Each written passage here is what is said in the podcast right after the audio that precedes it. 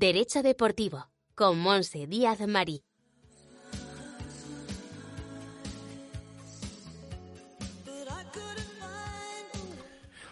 ¿Qué tal? Bienvenidos. Poco a poco vamos retomando viejas secciones que teníamos un poco, bueno, no olvidadas, sino a su debido tiempo. Eh, Monse, feliz año, ¿cómo estás? Bienvenida. Hola, ¿qué tal? Hacía mucho que no, que no nos escuchábamos. Eh, la verdad que, bueno, no sé si se tiene que decir todavía feliz año, pero bueno, feliz año a todos. Oye, yo pensaba que íbamos a hablar de los derechos de formación, pero eso lo dejamos para otra, es que ese tema también se puede, evidentemente es, es, un tema interesante, pero yo creo que es de más actualidad el tema del anteproyecto de ley del deporte, que es lo que vamos a hablar este hoy en, este episodio. Y, y, sobre todo porque eh, al final este, este anteproyecto de ley pivota sobre el principio de igualdad. Entonces, como al ritmo del aro tiene ese propósito, ¿no? De potenciar ese baloncesto femenino, pues yo creo que viene al caso. Eh, esto daría para horas y horas y horas, ¿no? Mm. Una ley tan amplia. Sí, bueno, no tiene mucho, mucho sentido y con todos mis respetos a, los que lo han, lo han artificiado, ¿no? Pero creo que eh, la ley del deporte mm, ahora mismo, en, en, bueno, en el anteproyecto de, de ley, perdón, eh, intenta regular todo, desde la actividad física hasta la actividad no organizada la actividad federada, la actividad profesional, la actividad casi profesional. Entonces yo creo que al final quiere abarcar tanto que no llega a hacerlo en profundidad sobre lo que se necesita. Esa es mi opinión. En fin, bueno, yo tengo muchas preguntas antes de empezar, pero vamos a cambiar de música y empezamos, venga.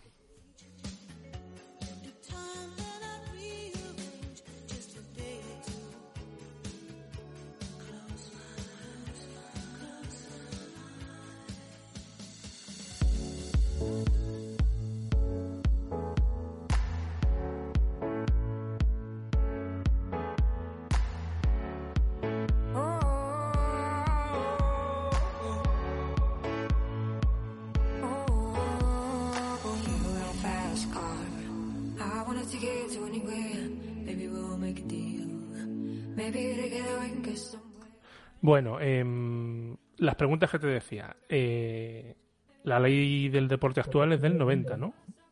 Sí, es del 90. ¿Por qué no se ha cambiado antes? O sea, quiero decir, 30 años. Es una buena pregunta, porque, bueno, a ver, eh, la ley de, la primera ley, eh, bueno, la primera con rango de ley eh, es del 61, luego llega la del 80 y eso no ha pasado ni una década.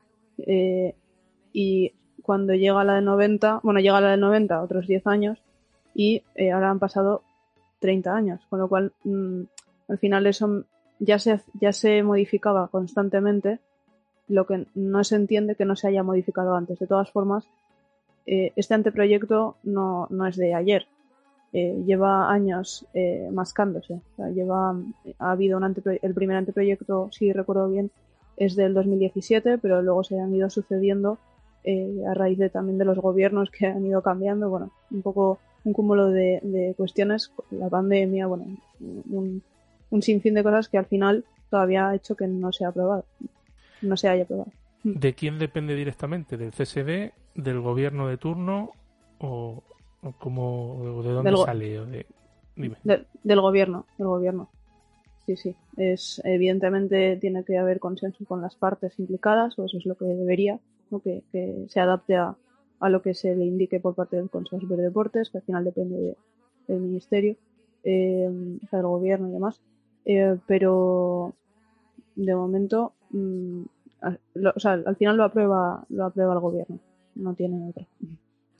Una ley tan amplia es, como decías antes, es muy difícil que intentando abarcar tanto eh, se atinen muchas cosas. Pero em, bueno, ¿esto se va a aprobar? ¿O va a haber otro borrador? ¿O va a haber otro anteproyecto? ¿O en qué punto estamos?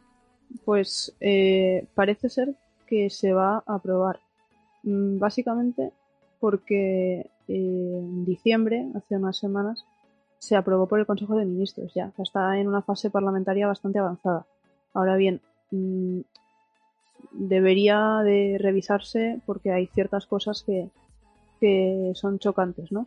Mm, y la verdad que los anteproyectos anteriores eh, tenían, eh, bueno, lo que hacían era regular ciertas figuras que a mí me parecían muy buena opción, como regular, por ejemplo, la figura de los entrenadores. Había un artículo específico para eso, para ellos, ¿no? Eh, también había una figura, o sea, un, perdón, un, artículo específico para árbitros. Mm, ahora mismo se han eliminado eh, en el último, ¿no?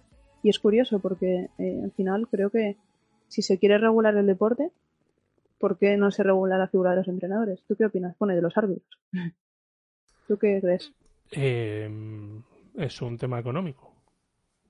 Al regularlo, más obligaciones y más costo para todos, ¿no? no sé, yo creo que a alguien le interesa dejarlo ahí en el limbo, ¿no? Hmm, totalmente, pero bueno, al final eh, se dejó la figura del voluntariado deportivo, que eso puede llegar a, a, crear eh, falsos contratos, ¿no? Eh, a simular contratos de, entrenadores. yo creo que un entrenador no es un voluntario. Mm, mires por donde lo mires, al final va tiene una, una relación em, constante, bueno, continua con, su club, eh, bajo la, dirección de, su club, eh, eh, le, retribuyen de forma mm, habitual. Estos son unas, son las características propias de una relación laboral. ¿por, qué no, ¿Por qué no regular esta figura bien y acabar con esa eh, economía sumergida de entrenadores, porque eso es un hecho. No, no sé. Eh, creo que mm, lo que decíamos antes, al regular tanto, no se ven estos pequeños detalles. Em, claro, eh, tú a un. a un. iba a decir, un entrenador. Es que más que un entrenador es un formador, ¿no? Alguien que va dos horas a la semana después de clase a darle baloncesto a, a un premini Em, tú ahí ya lo meterías dentro del entrenador igual que un junior o un senior. No tanto por la categoría, sino por las horas de dedicación. dos horas eh, a la semana, eh, pues mm, puede que depende de, ¿no? del, contexto, pero dos horas a la semana, a la semana es poco, ¿no? Pero eh, un entrenador normal eh, va tres días a la semana más, más el partido y tiene una responsabilidad porque suelen ser menores. Entonces esto está totalmente al arbitrio de, la responsabilidad individual de cada uno porque ahora mismo mm, no están asegurados, o sea, estarán asegurados por, por los clubes si, si, lo, si así lo consideran, pero no es no, no, lo, no se suele hacer, ¿no? Entonces es curioso que, que ya te digo que en el anteproyecto lo vuelvan a, a quitar cuando ya lo habían incluido. No lo sé, no, lo comprendo. Y además me choca, o sea, que al final yo eh, soy o he sido, no sé cómo decirlo, entrenadora y, considero que esto es una cuestión muy importante. Al final solo están regulados eh, y ahora, bueno, está denunciado el convenio, el convenio colectivo entre la, la ACB y, los, y la Asociación de Entrenadores. Mm, ha, habido cuatro convenios, pero es que solo regulaba eh, la figura laboral de entrenadores ACB el resto no, no es laboral, ¿no? Y yo creo que sí que lo es. No importa la categoría, desde mi punto de vista. Sí, estoy, estoy de acuerdo. Em, ¿Por dónde vamos? Eh, me has hablado antes del principio de igualdad. Em, ¿Aparece en esta ley del deporte? Sí, sí, aparece y además eh, lo hace de forma muy, muy contundente. De hecho, em, hay un artículo específico que habla eh, sobre, sobre ello y eh, obliga, por ejemplo, a, federaciones y a ligas profesionales a entregar un informe anual de igualdad. Eh, obliga también a, bueno, a crear un plan de conciliación a federaciones y ligas con medidas, por ejemplo, sobre lactancia y maternidad. Y además, este plan se tiene que mm, trasladar luego a los clubes para que estos clubes lo, lo, lo impongan. ¿no? Entonces, yo creo que es es una buena, mm, un buen paso, digamos, ¿no? Eh, también dice que se garantizará la, igualdad entre los premios, o sea, los premios entre mujeres y hombres, eh, las dietas deben ser iguales también. Y bueno, mm, es curioso, ¿no? Que, que, lo tengan que incluir en una ley, ¿no? Que se tenga que conciliar. Bueno, pues claro, claro que se tienen que cumplir ciertos derechos, ¿no? Igual que, que lo de las cláusulas antiembarazo. ¿Cómo, no, ¿Cómo se van a permitir? O sea, esto no tendría que incluirse en una ley, ¿no? Desde mi punto de vista. Si se incluye, es que algo está yendo mal, ¿no? Sí. Aunque sea una obviedad. Mm, sí, sí, pero al final eh, la igualdad ya se tendría que estar cumpliendo porque hay una ley orgánica que es, por no aburrir en términos jurídicos, una ley orgánica eh, eh, está, es, super, es como en una escala es superior a una ley mm, normal, una ley ordinaria. Entonces, que lo tenga que incluir como por doble es innecesario. Es verdad que tiene medidas específicas para las entidades deportivas, pero bueno, Luego, otra que, también, y a vosotros os, os interesa por, por, ser medio de comunicación, es eh, que obliga a, a, los medios de comunicación a que haya una igualdad efectiva en, en las retransmisiones. ¿no? Curioso, porque esto ya se dice en un artículo, si no recuerdo mal, en el 29 o en el 39, 109, eh, en la ley orgánica de, de, de igualdad.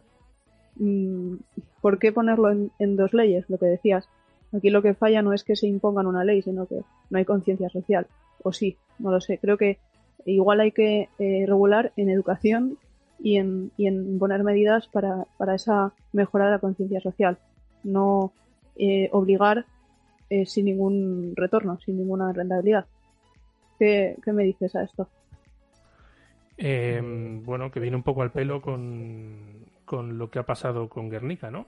Em, yo siempre que hay una desgracia o un atraco a mano armada en Turquía o, toda la historia que ha habido con el club vasco con Kukurova, siempre eh, escucho a las protagonistas en los grandes medios, como por ejemplo en este caso ha sido Belén Rojo en Onda Cero, en La Copa, en Radio Marca, etcétera. ¿Cuántas veces han llamado a Belén Rojo porque ha ganado un partido, porque ha metido 30 puntos o porque ha ido con la selección? solo se acuerdan de ellas cuando hay problemas. Y, volverá a pasar lo mismo, o sea que no, sé. Sí, bueno, pero también es un paso que se cubra estas eh, este tipo de noticias. Para mí, ¿Tú crees? No, Yo creo que no. bueno, para mí no es negativo. Yo creo que, al final que se cubra una noticia mm, de una, de una competición femenina mm, y que además que se cubra pues por marca, as, eh, bueno, y, y, los medios que has dicho, mm, pues eso no es negativo. Si es verdad que, que es eh, la situación en sí es negativa, pero al final ayuda a, a defender el baloncesto femenino de alguna forma, si, si, se cubre esta situación. No sé, es, es una opinión. Eh, también entiendo que, que debería de cubrirse también la noticia positiva de este eh, equipo ha ganado tanto, este, esta jugadora ha destacado por tanto, pero eh, en eso, en eso estamos, por eso se incluye en la ley, imagino.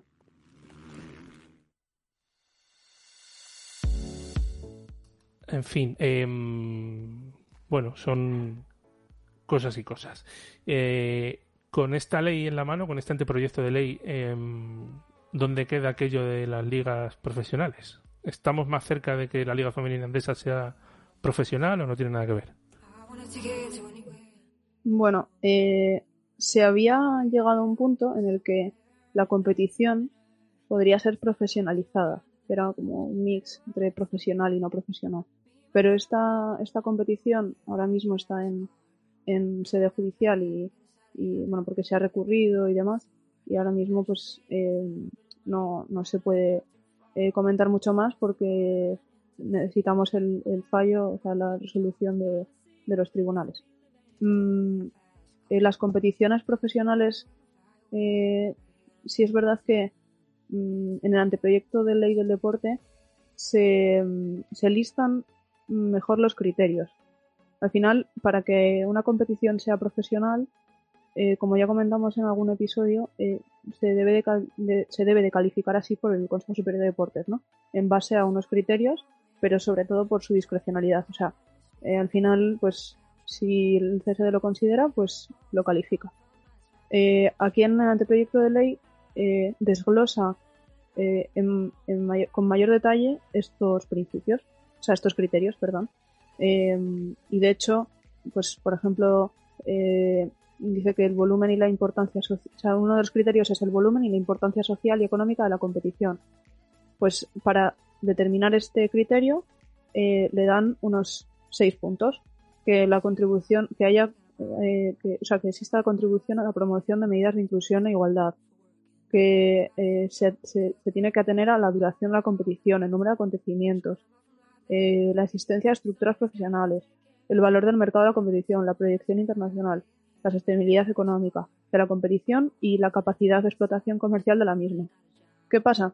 Que eh, luego hay otro criterio más con otra serie de puntos para llegar a, considerarlo.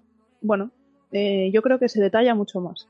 Ahora, eh, sigue estando esa discrecionalidad del Consejo Superior de Deportes para calificarlo así. Así que estamos en el mismo punto, más o menos, porque ahora pues tiene más criterios. Pero lo de las competiciones profesionalizadas no lo había tirado para atrás un juzgado. Sí, pero eh, todavía está en proceso de, recurso. Ya. Bueno, em, y lo de no ser obligatorio ser sociedad anónima, conozco gente que está de acuerdo y se alegra de esto y conozco también a gente que dice que dice todo lo contrario, que así es muy difícil tener un control económico del estado de los clubes. ¿Qué opinas?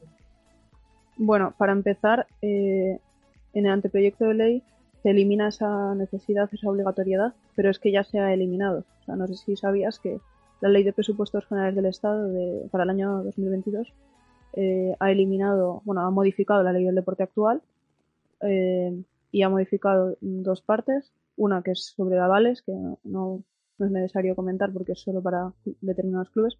Y luego mm, la de la obligatoriedad de conversión en SAT para competir en, competiciones profesionales. Esto se ha eliminado. Ya, ya, ya no hace falta, ya es, ya es voluntario. Con lo cual, mm, no sé, si, no sé qué pensar. Eh, esto significa que no se va a aprobar el anteproyecto de ley y por eso se ha, se ha avanzado en este punto con la ley del deporte o, no lo sé, no sé, no sé en qué, estamos. Em, es de otro deporte, pero claro, entonces ahora un club formado por socios como puede ser Unionistas de Salamanca, que tenía una barrera gigante para poder subir a segunda división, ahora como sin ser sociedad anónima deportiva, también tendrá unas, unas obligaciones que cumplir, ¿no? Pero el panorama en principio se le aclara. Sí, bueno, no es que mm, yo creo que es un error eh, achacar eh, Sociedad Anónima Deportiva a, a, control económico, porque al final el control económico puede existir eh, si hay unas medidas que se mm, impuestas para una, un tipo de, entidades. Quiero decir, también ahora mismo los clubes tienen también unas medidas económicas, no están muy desarrolladas, pero sí que las tienen. O sea, las federaciones lo imponen, ¿no? Mm, yo creo que, no, no se tiene que, no es una consecuencia de, o sea, tener un buen control económico no es una, no, no significa eh, que, la figura sea una sociedad. al final la gestión viene de, la estructura, o sea, de la, de las personas que están dentro y de, las medidas que se le impongan a ese tipo de estructura para, para llegar a hacerlo.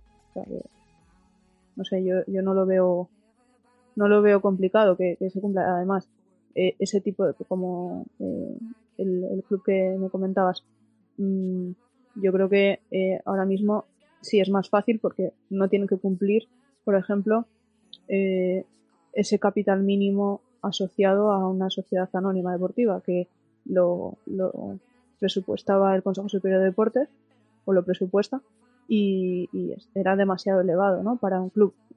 por eso por eso no era tan fácil, además de otras otros requerimientos, ¿no? Pero eh, al final, salvo eso, salvo el presupuesto, mm, que entiendo que para competir en una competición profesional eh, tendrás que tener un buen presupuesto, ¿no? Entonces, eh, al final, da igual la figura si la gestión es buena, desde mi punto de vista. ¿Tú qué, tú qué crees? Eh, bueno, yo tengo, en este punto tengo sentimientos encontrados, porque por un lado, sí, dices, mejor que no sean sociedades anónimas, por el sentimiento, el arraigo, etcétera, pero por otro lado, pues digo, mm, es que queremos seriedad, ¿no? No, no sé, no sé. Em, ¿Dice algo la ley sobre derechos audiovisuales? ¿O, es otra ley? Sí, sí. Eh, lo dice y además mm, me voy a retraer al, al, anteproyecto anterior que era curioso porque eh, tipificaba como infracción muy grave, estaba dentro de las, de las infracciones del régimen disciplinario, mm, adquirir, explotar o comercializar por parte de ligas profesionales los derechos económicos de otras competiciones que no, o sea, sobre las que no tiene la condición de organizador. Esto era mm, una infracción muy grave y, no sé si te recuerda a alguna plataforma que, que lo hace. Eh, no podemos hablar mucho de esto porque implica otros deportes y lo tenemos vetado entre tú y yo, pero, pero eh, sí que era mm, una forma de, vetar esto, ¿no? De, de, vetar ciertas plataformas. Esto, en el anteproyecto actual, es, o sea, está eliminado, con lo cual ya no es una infracción y se puede continuar con este tipo de plataformas. Tengo mucho que decir sobre esto, pero como no podemos, pues seguimos. Em, bueno, entonces, resumiendo, eh, ¿es un buen anteproyecto de ley?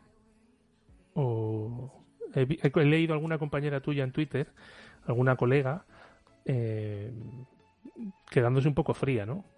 En mitad de camino.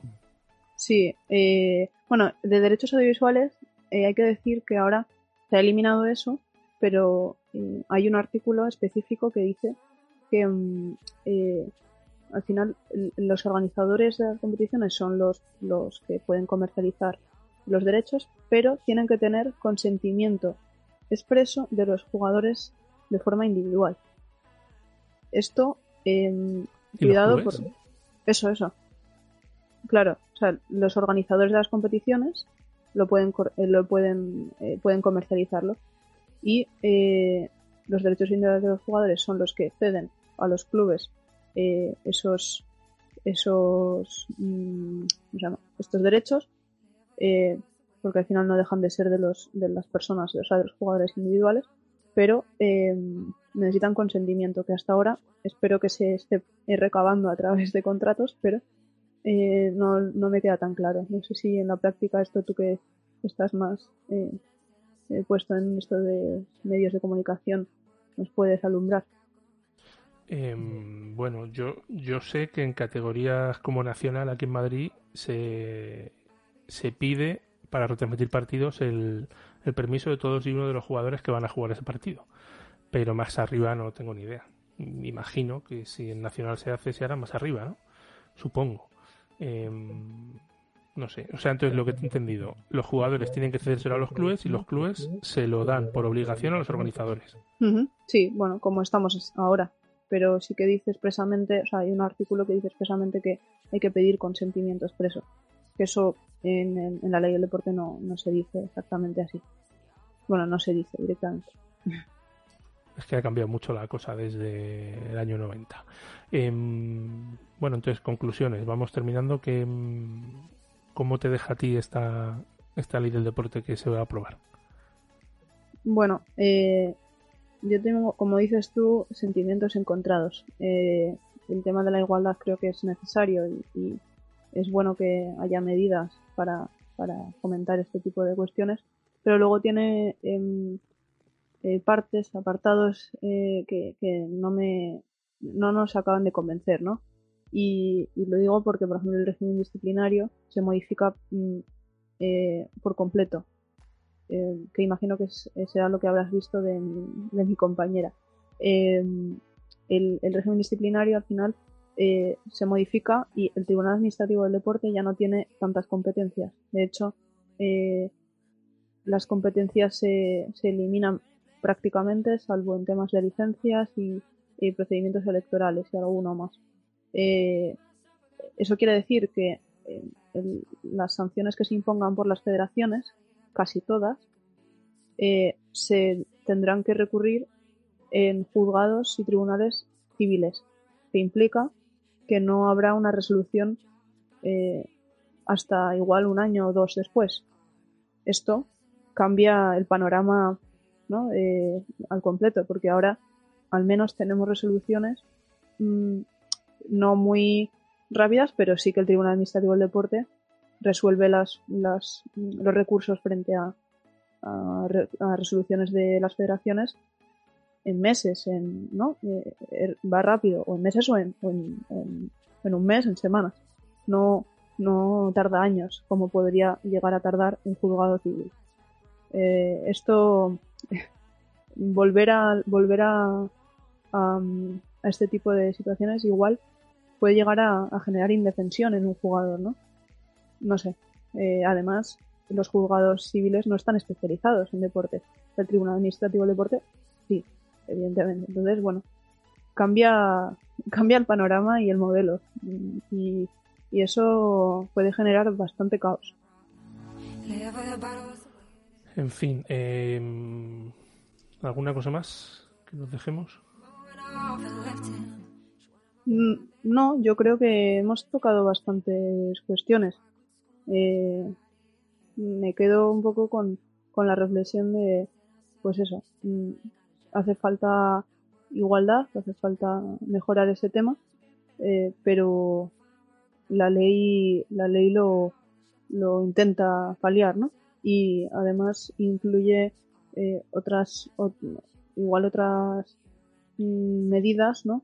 Eh, por ejemplo, para el tema de la competición profesional, que sí que intenta crear más criterios para, para que igual sienta las bases para, para que se eh, cumplan esos criterios y, y, poder calificar así otras, otras ligas, ¿no?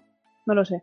Eh, luego, bueno, tiene un cúmulo de cosas que, que, no me gustan, pero otras que sí, como hemos ido hablando. Entonces, eh, igual que, que, tú, que, dices habitualmente, tenemos, tenemos sentimientos encontrados con esto.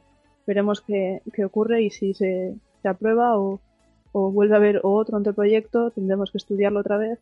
Bueno, eh, veremos. Em, es una ley muy compleja, es muy amplia, eso justifica que tarden tanto tiempo en, en, hacer cambios. Pero bueno, estaremos atentos y iremos viendo si, si, realmente es una evolución o en algunas otras cosas se involuciona. Monse, muchas gracias. Em, tenemos bastantes temas este año, ¿eh? Y también tengo preguntas que hacerte de, de otros aspectos que nos van llegando. ¿eh? Bueno, pues eh, vete, vete soltándome esas preguntas y, y, ya las iremos resolviendo poco a poco, ¿no? La verdad que hemos estado un poco, eh, pues eso, separados de, del programa, pero es que no hemos parado. Al final, eh, esto, esto parece que no, pero, pero estamos a tope. Entonces, eh, espero que, lo retomemos con, este episodio y con muchos más. Por ejemplo, hay tres o cuatro jugadoras este año que han sido anunciadas por sus equipos, pero al final no han, no han debutado y las han dado de baja, incluso algunas ni siquiera las han llegado a dar de alta.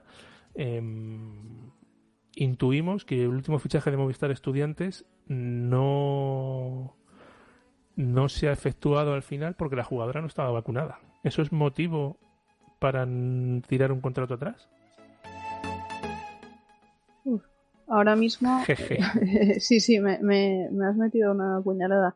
Eh, eh, no sé si la vacuna mm, debe ser un, digamos un criterio para rechazar, pero lo que lo que no me acaba de cuadrar es que hayan firmado el contrato y que mm, no hayan continuado. Tendrá que haber un contrato eh, para iniciar esa relación y un acuerdo de resolución que esté justificado. Si, si simplemente em, es por, mm, no sé, la vacuna, yo diría que no puede serlo. No soy laboralista, con lo cual eh, eso mm, lo dejo en el aire, pero, mm, por ejemplo, eh, si, por ejemplo han tenido un periodo de prueba, eso no lo sabemos.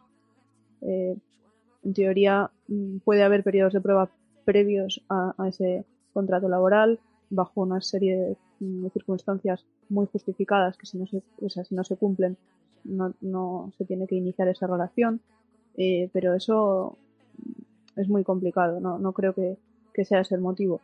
Mm, eh, habría que ver las circunstancias exactas, como las conocemos. El club colegial ha anunciado que rescinde su contrato al no haberse cumplido una de las condiciones previas necesarias para su validez. Pueden ser muchas cosas. En fin, eh, no te atraco más. bueno, en el siguiente ya me atracas eh, con otra pregunta, pero esta es, eh, al final eso depende un poco de, lo que haya pasado en, en, ese, en ese asunto y si es por la vacuna, eh, tengo entendido que no puede ser eh, motivo de rechazo. Pero mm, no, lo, no lo tengo al 100% claro, así que no te, no te digo nada más. Monse, nos quedamos sin tiempo. Muchas gracias por haber estado aquí y te escuchamos pronto. Muchas gracias a vosotros y feliz año. Y nosotros nos vamos, seguimos con el contenido esta semana. Eh, ¿Qué nos queda? Nos queda un Remember. Vamos a hablar de una exjugadora de los años de los 80 que causó época. Nos vamos.